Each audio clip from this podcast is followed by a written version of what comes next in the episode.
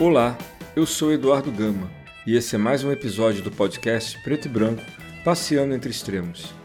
Estamos entrando na terceira semana após o primeiro turno das eleições presidenciais. As campanhas de Lula e Bolsonaro se intensificam e a busca de estratégias se diversifica, às vezes de formas inimagináveis.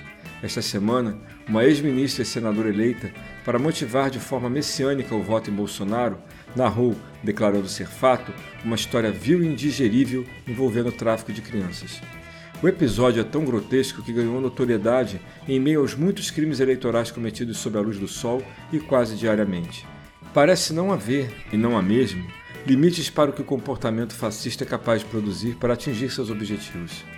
Esse desrespeito permanente aos limites do humano é uma boa pista para orientar quem ainda está confuso sobre o que está em jogo na eleição do dia 30. Se você não sabia, é bom dizer. O fascismo não respeita as diferenças, não reconhece direitos de minorias, sequer legitima sua existência e defende a limpeza de comportamentos sob a lógica de uma moral por ele determinada. No fascismo, não há direitos e ainda menos humanos. E é sobre o Estado que vamos escolher, fascista ou democrata, de que se trata esta eleição. Eu poderia usar uma metáfora em que vamos escolher se beberemos veneno de cobra ou água de coco, mas a analogia não serve, porque, de acordo com a escolha, o veneno não destrói apenas quem vota. Talvez fosse melhor a analogia se escolheremos derramar veneno de cobra ou água de coco nos reservatórios. Dos resultados, beberemos todos. No episódio de hoje, escolhi um artigo de Dorothy Harazin no Globo de hoje, 16 de outubro de 2022. Ela faz um inteligente paralelo entre a alegria e a democracia, nos ajudando a identificar as gritantes diferenças nos movimentos de campanha dos dois candidatos. Não há dúvidas, ao final, de que a democracia está mais próxima, muito mais próxima, do frescor de uma bem gelada água de coco. Vamos ao texto.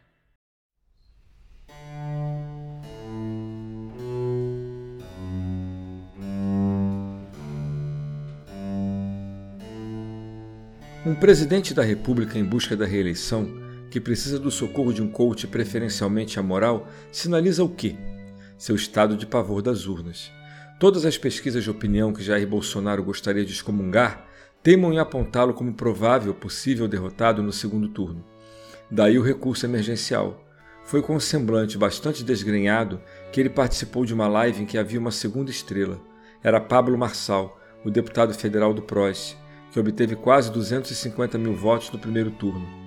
Apresentado pelo presidente como seu coach particular, Marçal elencou uma série de instruções dirigidas a influenciadores e devotos a ser seguidas até a reta final.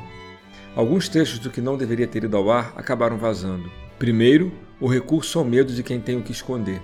As pessoas vão bater em todos que se levantarem para defender o presidente. Vai ser um por um, vão revirar a vida de todo mundo, alertou o coach. Marçal também engatou uma inevitável menção ao perigo de um apocalipse.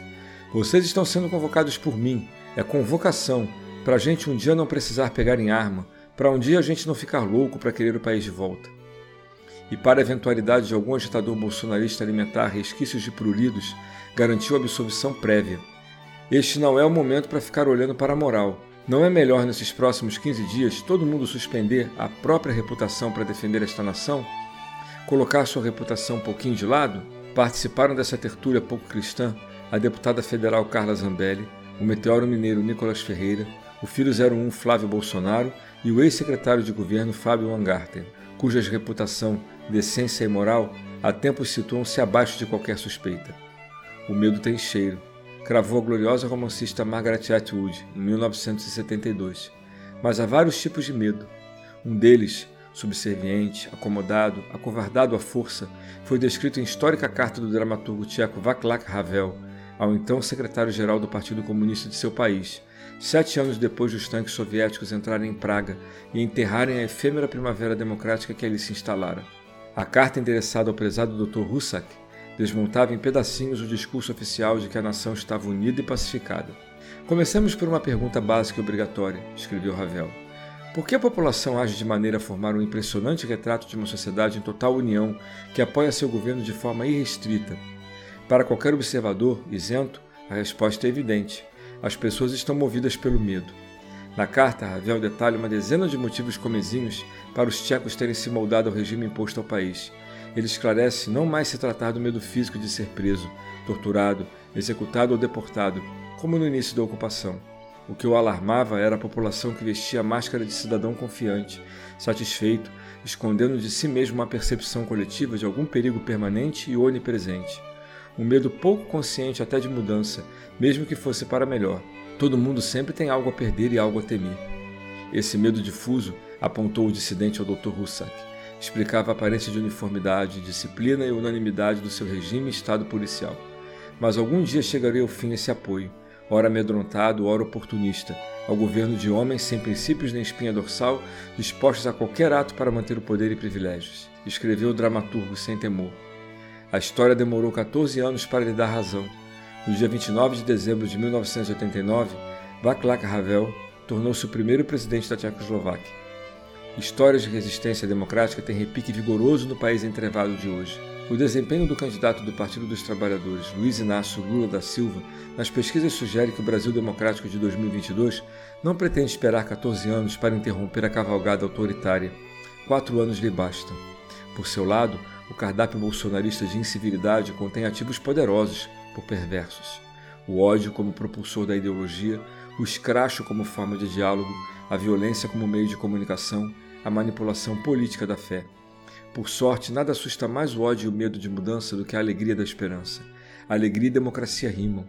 De qualquer ângulo que se olhe a disputa dos presidenciáveis, nas ruas, postagens, no humor, nos próprios candidatos, a campanha por um Brasil mais democrático tem veio alegre, enquanto a do adversário tem o peso de uma cruzada messiânica.